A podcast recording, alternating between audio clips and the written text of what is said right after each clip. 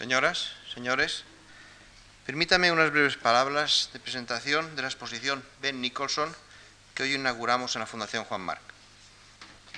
Desde hace unos años, la Fundación quería mostrar en España una muestra significativa de las obras del gran artista británico. Conscientes como éramos de la dificultad del proyecto, solicitamos ayuda al Consejo Británico de Londres. Esta institución tomó en sus manos el proyecto y ha desplegado desde entonces una intensa actividad para obtener los préstamos necesarios de las obras requeridas.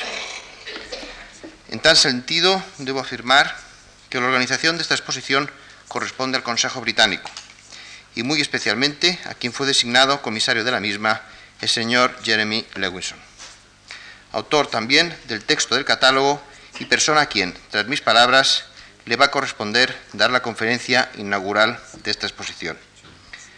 La colaboración del Consejo Británico de Londres, representada aquí en el día de hoy por las señoras Muriel Wilson y Anne Elliot, han sido pues decisiva y como presidente de la Fundación quiero hacerles llegar nuestro reconocimiento. El Consejo Británico en Madrid, con su representante, el señor Stewart Smith y la señora Susan Wallace, ha tenido también parte importante en la organización de la exposición que hoy inauguramos. La muestra, como han visto y como luego podrán tener otra oportunidad de volver a ver, se compone de 66 cuadros y relieves, fechados desde 1919 a 1981. Los propietarios más importantes que han prestado obras para la exposición han sido el propio Consejo Británico, la familia Nicholson, la Tate Gallery de Londres y los museos MoMA y Guggenheim de Nueva York. A la familia Nicholson, aquí representada,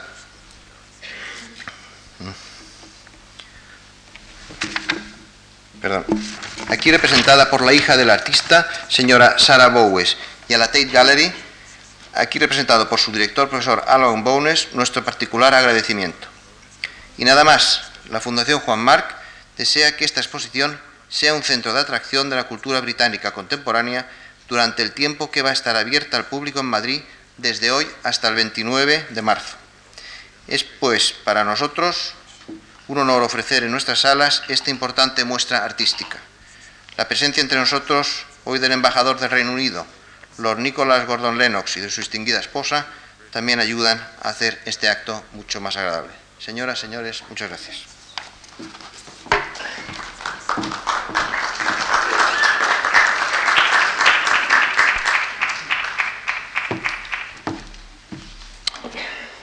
Good evening, ladies and gentlemen.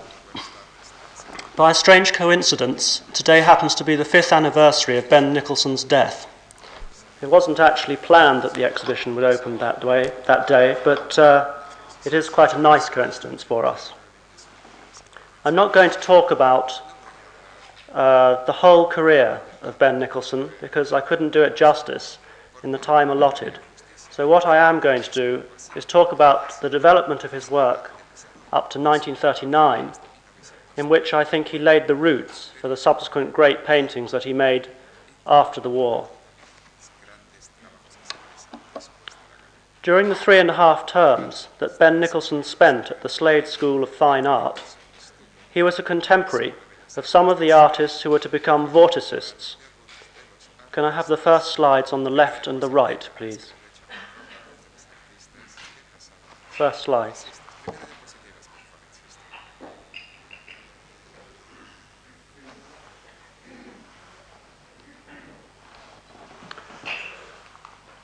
He left the Slade early and proceeded to travel in Europe. On the left, you can see um, Wyndham Lewis's vorticist work of 1913, and on the right is uh, Bomberg of the same year. Although he was back in England at the outbreak of war, when vorticism was at its height, he remained outside the movement. Coming from a family of Edwardian painters on the fringes of Bloomsbury, It was only towards the end of the decade that he recognized the need to break away from the approach to painting that he had inherited from his family. Vorticism, or his understanding of it, enabled him to do it, but as he stated in 1944, it didn't do much more for me than that, because my interpretation of it was aggressive, and the biggest urge was to bust up the sophistication all around me. I soon realized that this was also a dead end if one continued with it. Since Nicholson continued to paint Edwardian still lifes until 1919, we can only assume that his interest in vorticism post dated the war at a time when the most radical phase of vorticism had passed. The last vestiges of the movement were seen at the Group X exhibition in 1920. The earliest works of Ben Nicholson few of which survive, are directly comparable to the paintings of his father William, as the two works on the screen, Striped Jug by Ben Nicholson and The Lowestoft Bowl by William, both of 1911, clearly show. The depiction of simple still life arrangements set in shallow space against a plain background is common to both, as is the ability to capture glistening, reflected light in patches of paint. This latter, can I have the next slide on the right, please?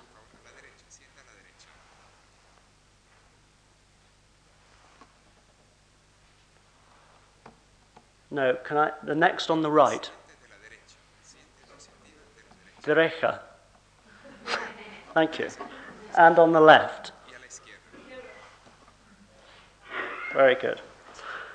This latter was also a characteristic of Slade painting, that is, the, the ability to um, depict light in small patches of pigment, as is shown in the detail from a painting of the same date, 1911, by Edward Wadsworth, also a student at the Slade.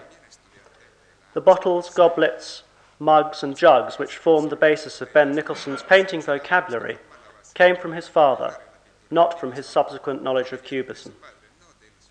By the end of the decade, these polished works must have seemed no more than hollow technical accomplishments. In 1920, he married the painter Winifred Roberts, and thereafter they began to divide their time between Chelsea in London and Cumberland, where they lived in an isolated house stationed on top of Hadrian's Wall. The suave sophistication of London Edwardian society must have seemed an irrelevance. Over the next three years, Nicholson began what he called a period of fast and furious experiment. Next two slides, please, left and right. Looking quickly at the next two paintings, we can see the extent to which he deliberately sought to break away from his family inheritance and from the drawing skills which would have been of paramount importance in the teaching at the Slade.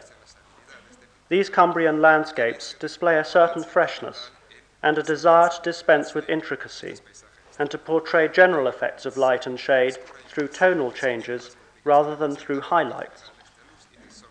Next on the right, please. Between 1920 and 1924, Ben and Winifred spent the winter in Lugano, using their time as periods in which to experiment with different styles of painting, many of which they saw at first hand when travelling back to England via Paris. At times, their work is hard to tell apart, as these two slides on the screen show us. On the right hand side is a painting by Winifred Nicholson of about 1922. Concentrating on the work of Ben Nicholson, however, we find that he adopted various different approaches to painting, from Cézannesque to Fauve. Left and right, please.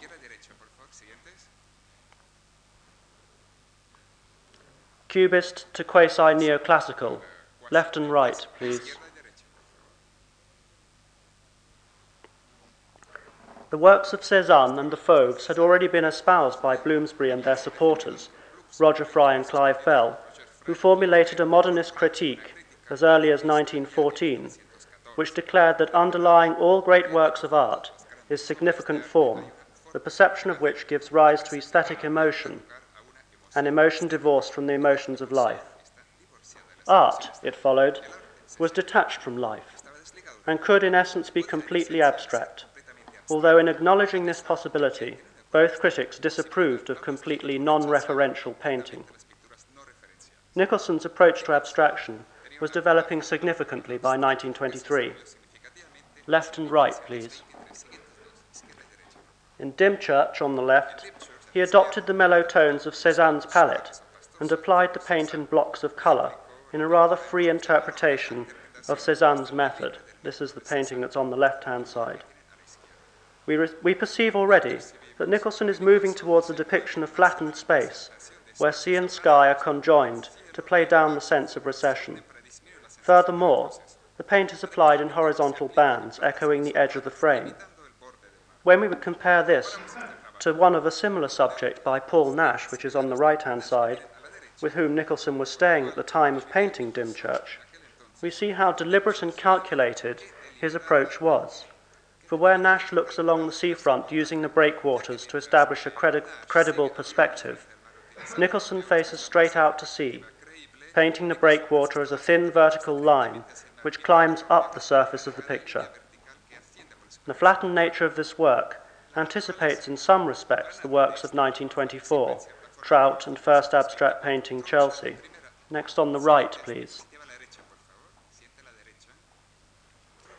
Which display an obvious response to Picasso's synthetic cubist work, which he saw in Pierre Rosenberg's gallery in Paris in the 1920s.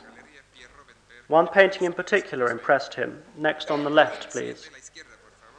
The cubist work of 1915, similar to the one at present on the screen.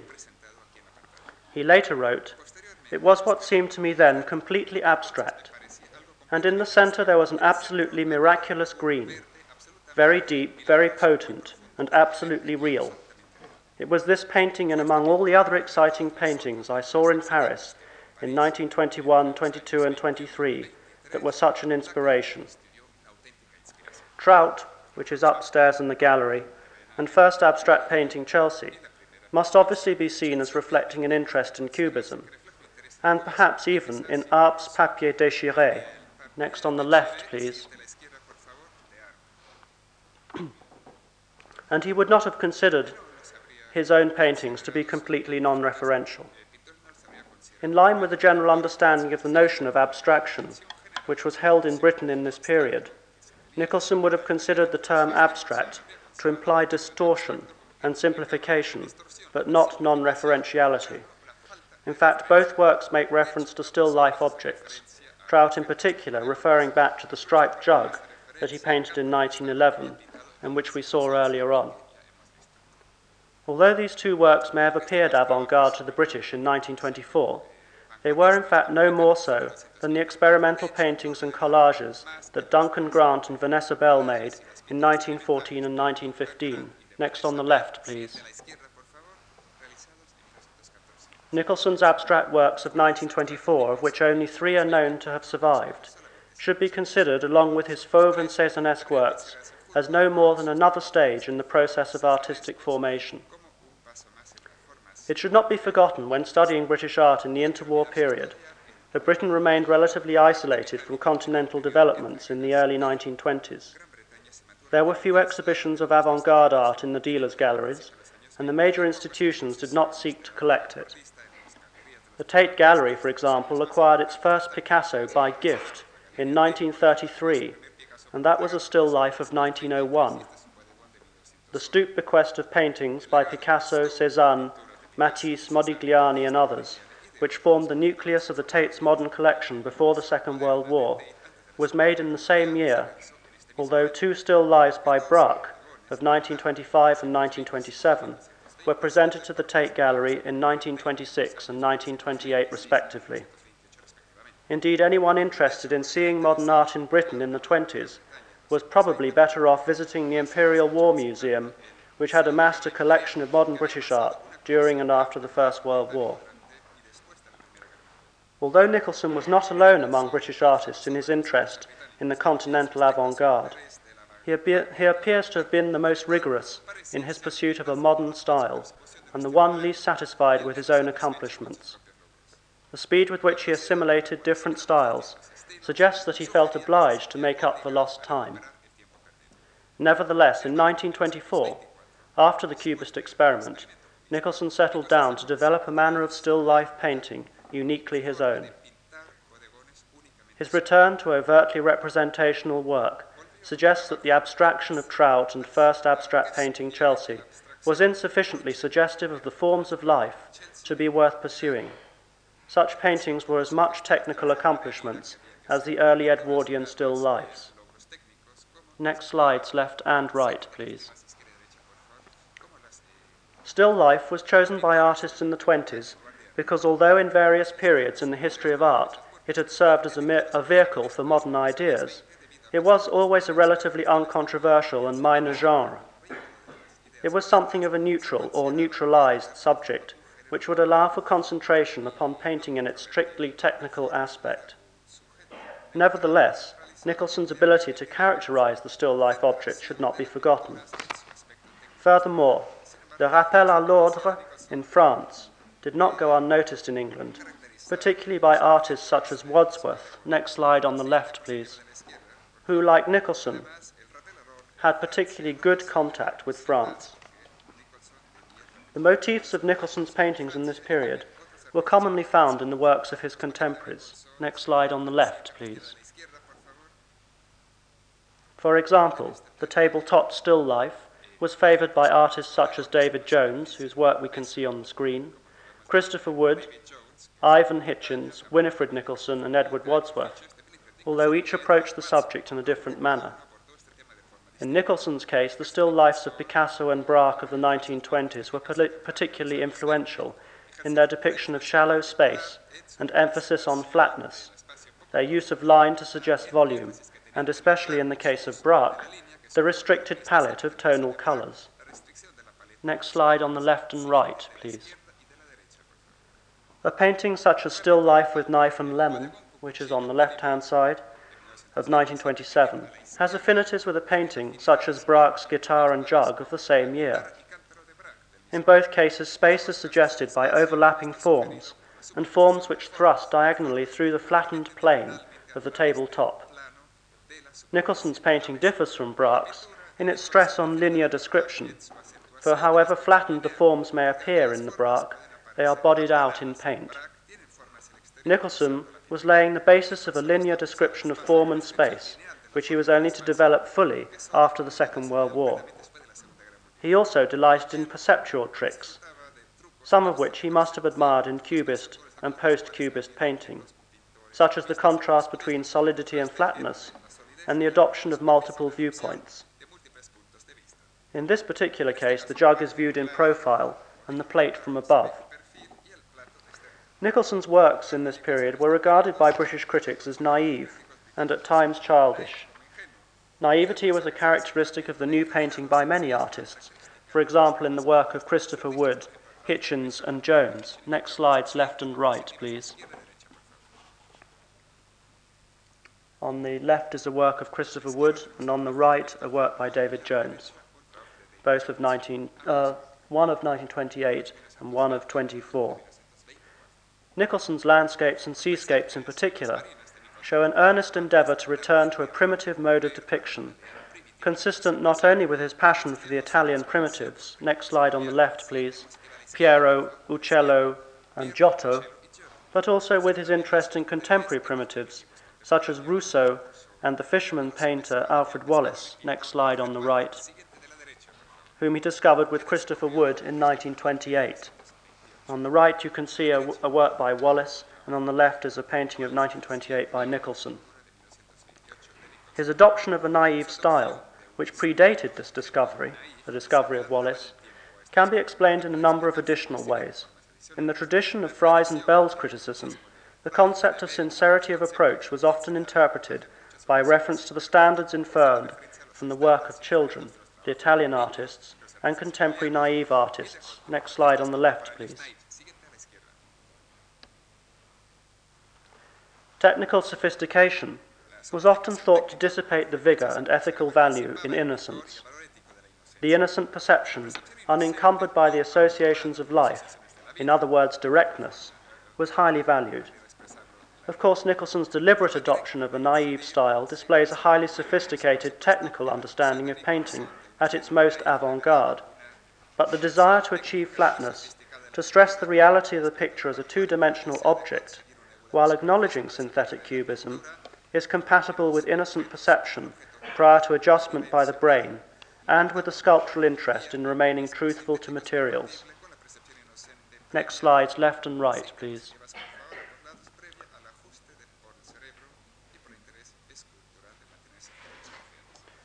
As early as 1924, Nicholson stressed the material nature of painters' paint by scraping back the paint surface and constantly reworking it in such a way that old marks become a part of the final painting. The stress on the process of formation, which we equate with the notion of truth to materials espoused by the stone carvers such as Henry Moore and Barbara Hepworth, is even evident in an early work such as Jar and Goblet, which is on the right hand side, of 1924, where Nicholson emphasized the surface of the board by coating it with a rough medium thereby imposing upon himself the requirement that marks made in the priming process be somehow incorporated as untransformed yet significant elements in the finished picture. In the works made before 1928, these marks are largely perceived through a veil of pigment applied in later coats, but in Pill Creek of 1928, which should be on your screen but isn't, can you go back one on the left? No, it's not coming down for some reason. These marks are largely uh, in Pill Creek. Nicholson scraped away at the paint surface to exploit the gesso ground beneath. This painting is upstairs, in fact, so you'll be able to see it afterwards. Rarely had he broken through to the actual priming in such a direct manner, for previously he had simply scraped back to the underpainting. In Pill Creek, however, we see that he had scored through into the gesso thereby highlighting the actual materials of which the work is made. The existence of the painting as an object was becoming of greater importance. Thus, by 1930, the canvas could be divided into quarters, as we see on the left hand side, like a flat board with flattened forms superimposed upon it like swatches of colour. Nicholson was slowly working his way closer to the position he had already reached in 1924, when he represented form as areas of flatly painted colour in First Abstract Painting Chelsea, but with two important differences. The paintings of 1930 remain resolutely and unambiguously referential and begin to take on an object quality. Objectness was one of the characteristics he admired in Wallace's paintings. Next slide on the right, please. And the activity of painting boxes in the early 30s should be seen as being consistent with this interest. Next slide on the left, please. By 1930, Nicholson showed a sophisticated understanding of depicted space. In a painting such as Christmas Night, which is on the left hand side, at least three different planes are depicted the room, the church beyond the room, and the space reflected in the mirror, a device used by Matisse. Next slide on the right, please. No. Can you come back on this? forward. Again. Altro. Thank you. Indeed, Matisse's frequent conjunction of indoors and outdoors was taken up by many English painters in this period, when the depiction of still life before a window was commonly found. Next on the right, please. Nicholson's space construction in Christmas Night anticipates his now celebrated Au Chaboté of 1932 by two years, but already we see his interest in the simultaneous depiction of different depths. With Au Chaboté, however, we reach the culmination of the still life theme, and in retrospect, Nicholson saw it as a crucial work. It was painted on his return from a trip to France with Barbara Hepworth, who by now had become his companion and to whom he was married in 1934. At Easter, they had visited Picasso at Bois Guillaume and had been into the studios of Arp and Brancusi. In the summer, next slide on the left, please, they spent time with Braque in Dieppe and had met Giacometti and Calder in Paris. Au Chaboté was the name of a shop in Dieppe. The use of lettering in the painting is reminiscent of a work of 1919 by Braque entitled Café Bar. In terms of the arrangement of objects, it is also indebted, next slide on the left please, to Picasso's Still Life with Red Tablecloth of 1924. However, more important than any hunt for sources is Nicholson's subsequent analysis of the work, made almost a decade after he carved his first relief. He stated that what was important was that the name, Au Chat Botté, was painted in very lovely red lettering on the glass window, giving one plane, And in this window were reflections of what was behind me as I looked in, giving a second plane. While through the window, objects on a table were performing a kind of ballet, and forming the life, the eye or life point of the painting, giving a third plane. These three planes and all their subsidiary planes were interchangeable, so that you could not tell which was real and which unreal, what was reflected and what unreflected. And this created, as I see it now, some kind of space or an imaginative world in which one could live. Whereas in Christmas Night the different planes are contained within well defined borders, here three planes become interchangeable, and it is possible to move from one plane to another without passing through an intermediate level. Nicholson's statement, written almost a decade after the completion of the first relief, is also of direct relevance to the understanding of the reliefs themselves. The move towards the reliefs was achieved fairly rapidly and must have been encouraged by the encounter with Miro and Calder, not to mention the proximity of Hepworth, with whom Nicholson shared a studio from 1932. Next slides, left and right, please. The adoption of circles as part of his formal vocabulary, while referring back to the still life objects, must also have been derived from the discs of Calder's mobiles and the circular motifs in Miro's paintings of the 20s. Similarly, a connection can be made with Calder regarding the armatures that are depicted in Nicholson's abstract paintings of 1933. Next slide, left and right, please. The interest in circular motifs may also have come from his depiction of guitars, where the hole cut out of the soundbox was often emphasized as in musical instruments and guitar of 1933. Next slide left, please. The forms of the first completed relief are reminiscent of these aspects of Nicholson's figurative works. Six Circles, next slide on the right, please, on the other hand, is a more autonomous work. The first reliefs, which were muted in tone, resulted from what Nicholson described as an accident. At the intersection of two lines scratched into the surface, a small chip of gesso fell out He exploited the accident, excavating further into the ground to introduce larger pockets of space. By their highly abstract nature, these early reliefs marked Nicholson out from his British contemporaries at a time when certain among them, including Nicholson and Hepworth, were grouping together in the face of growing public hostility to modern British art. They also recognized that the state of British art had immeasurably changed since the war. The formation of Unit 1 in June 1933 brought together seven painters, two sculptors, and two architects, all of whom appeared to look to continental modernist or surrealist models. The members of Unit 1 were united in their rejection of Bloomsbury what Paul Nash called post Cézannism and Derainism, and had espoused in one form or another an interest in surrealism or abstraction. Next slide on the left, please. Nicholson's work seemed for a brief moment to embrace both aspects, but his interest lay not in the substance of surrealism or in its dreamlike imagery, but more in its formal qualities. By the time that Unit 1 held its one and only exhibition in April 1934, however, he was already making reliefs, and it was clear that the members of Unit 1 were pursuing diverging paths. Many of the reviews of the exhibition were complimentary although the level of debate was not high.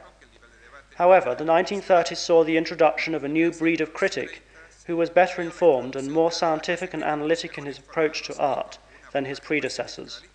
Writers such as Herbert Read, Geoffrey Grigson, S. John Woods, and Hugh Gordon Porteous became fairly staunch supporters of Nicholson and his abstract acolytes. By this time, Nicholson had gathered around him a group of artists in the Seven and Five Society, of which he had been a member since the mid 20s, who were resolutely in favour of abstraction. The last exhibition of the Seven and Five, held in 1935, excluded all figurative work after a purge conducted by Nicholson and Hepworth. Next slide on the right, please. By these rather drastic means, Nicholson was responsible for dragging British art into a modernist age, and you can see on the right hand side an abstract work of the early 30s by John Piper. Unit 1 appeared, therefore, to be something of a watershed for British art. the alliance of surrealism and abstraction was momentary, for within a year artists and critics appeared to take sides. While Nicholson continued to make still lifes throughout the 30s, they were more or less abstract, inasmuch as they consisted of the depiction of objects pared down to essential forms. Next slides, left and right, please. Paul Nash, on the left hand side, who was one of the founders of Unit 1, became ever more surrealistic, painting landscapes and still lifes of fantasy, nevertheless rooted firmly within the tradition of English landscape painting. Henry Moore, whose work you can see on the right hand side, had a foot in both camps, and Hepworth, next slides, left and right, please, whose works in the early 30s were biomorphic abstractions, moved rapidly into the constructive camp, as abstraction came to be known, around 1935. The complexity of the British art scene, however, is belied by such a simplified view, for there were many other considerations, as Myfanwy Evans, the wife of John Piper, recorded. We have got into the middle of not one but a thousand battles left, right, black, red, Hampstead, Bloomsbury, Surrealist, Abstract, Social Realist, Spain, Germany, Heaven, Hell, Paradise, Chaos, Light, Dark, Round, Square. These were years of fervent optimism, despite high unemployment and the rise of fascism. And for artists such as Nicholson and Hepworth, abstract art was the art of the future, which, when allied to architecture, would provide a strong foundation for a new society. These ideas were fueled by the influx of refugee artists and architects such as Naum Gabo, Walter Gropius, Marcel Breuer, and Moholy-Nagy, and found expression in the publication in 1937 of Circle, International Survey of Constructive Art, edited by Gabo, Nicholson, and the young architect Leslie Martin. The architectural nature of Nicholson's work was stressed in this publication, for he chose to illustrate only the white reliefs which he had been making since 1934. While serving as a manifesto for a new world, Circle also marked the zenith of the abstract movement in Britain in the 1930s. For almost the first time, a group of British artists could line up alongside their continental counterparts and were given equal attention. With Mondrian, Gabo, Pevsner, Kandinsky, Hélion, and Domela were ranged Nicholson, Hepworth, Moore, Piper, Winifred Nicholson, next slide left and right, please, Cecil Stephenson, and Arthur Jackson. Next, on the right is uh, Winifred Nicholson, on the left is John Piper. The next slide on the left, please. That's Cecil Stephenson. And the next slide, please, on the left. Thank you. And the next on the right, please. Nicholson's white reliefs were probably his greatest contribution to modernism, the means by which he became an acknowledged force in the European avant garde. While they remain resolutely abstract and non referential, they retain a spiritual quality, a freshness and a newness, which was remarked upon by Paul Nash, who, in spite of his own liking for narrative painting, always remained receptive to Nicholson's work. He described the white reliefs as the discovery of something like a new world. The 30s were years of slum clearance in London, when white was associated with modernist architecture, with health and cleanliness, and represented a tabula rasa. In the context of Hepworth's statement that in the 30s all of us worked harder to lay strong foundations for the future through an understanding of the true relationship between architecture, painting, and sculpture, the white reliefs began to assume a meaning beyond their matter of fact existence, for they embrace all three disciplines simultaneously. The present was remarkably insecure. Between 1919 and 1939, there were 11 changes of government. In 1925, there was a general strike, and in 1929, the bottom fell out of the stock market with the Great Crash. Britain abandoned the gold standard in 1931 and unemployment reached just under 3 million in 1933, a figure only surpassed by today's figures. The rise to power of Mussolini, Hitler, and Franco, the popularity of Mosley's fascist black shirts in Britain, All these aspects gave grounds for in- uncertainty and insecurity. In The Meaning of Art, published in 1931, Herbert Read argued that in times of great insecurity, historically speaking, artists resorted to making geometric art as an escape from chaos, as an attempt to provide a sense of stability. Mechanical images, he stated, did not reflect the fact that society was mechanized, but was an attempt to attain the Platonic state of absolute beauty. These statements anticipated Nicholson's development of the white relief. Next slides on the left and right, please. The first white reliefs were cut relatively freely, with imperfect circles and unstraight lines, but they soon became less pictorial and more architectural, with an emphasis on precision and tight structure, the most important forms often coinciding with the golden section, a necessary prerequisite, according to Read, for the attainment of harmony, which was a characteristic of absolute beauty and was synonymous with the concept of art itself. Next slides on the left and right, please. Rectangles were balanced intuitively and sometimes with accurate forethought by circles of contrasting depth. In some cases, there are resemblances between these reliefs and architectural ground plans of the 30s. The relationship between these reliefs and architecture, next slides, left and right, please, is further emphasized when we look at the only two known sculptures executed by Nicholson in this period, which suggest a building and a wall, respectively.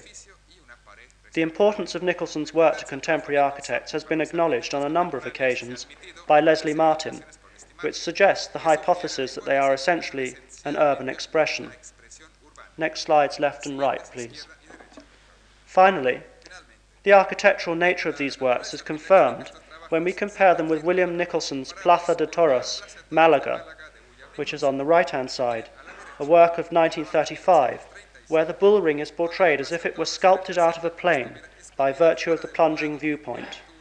We might speculate that this was inspired by a knowledge of his son's reliefs. Nicholson's influence was not confined to other painters, however. Next slides, left and right, please.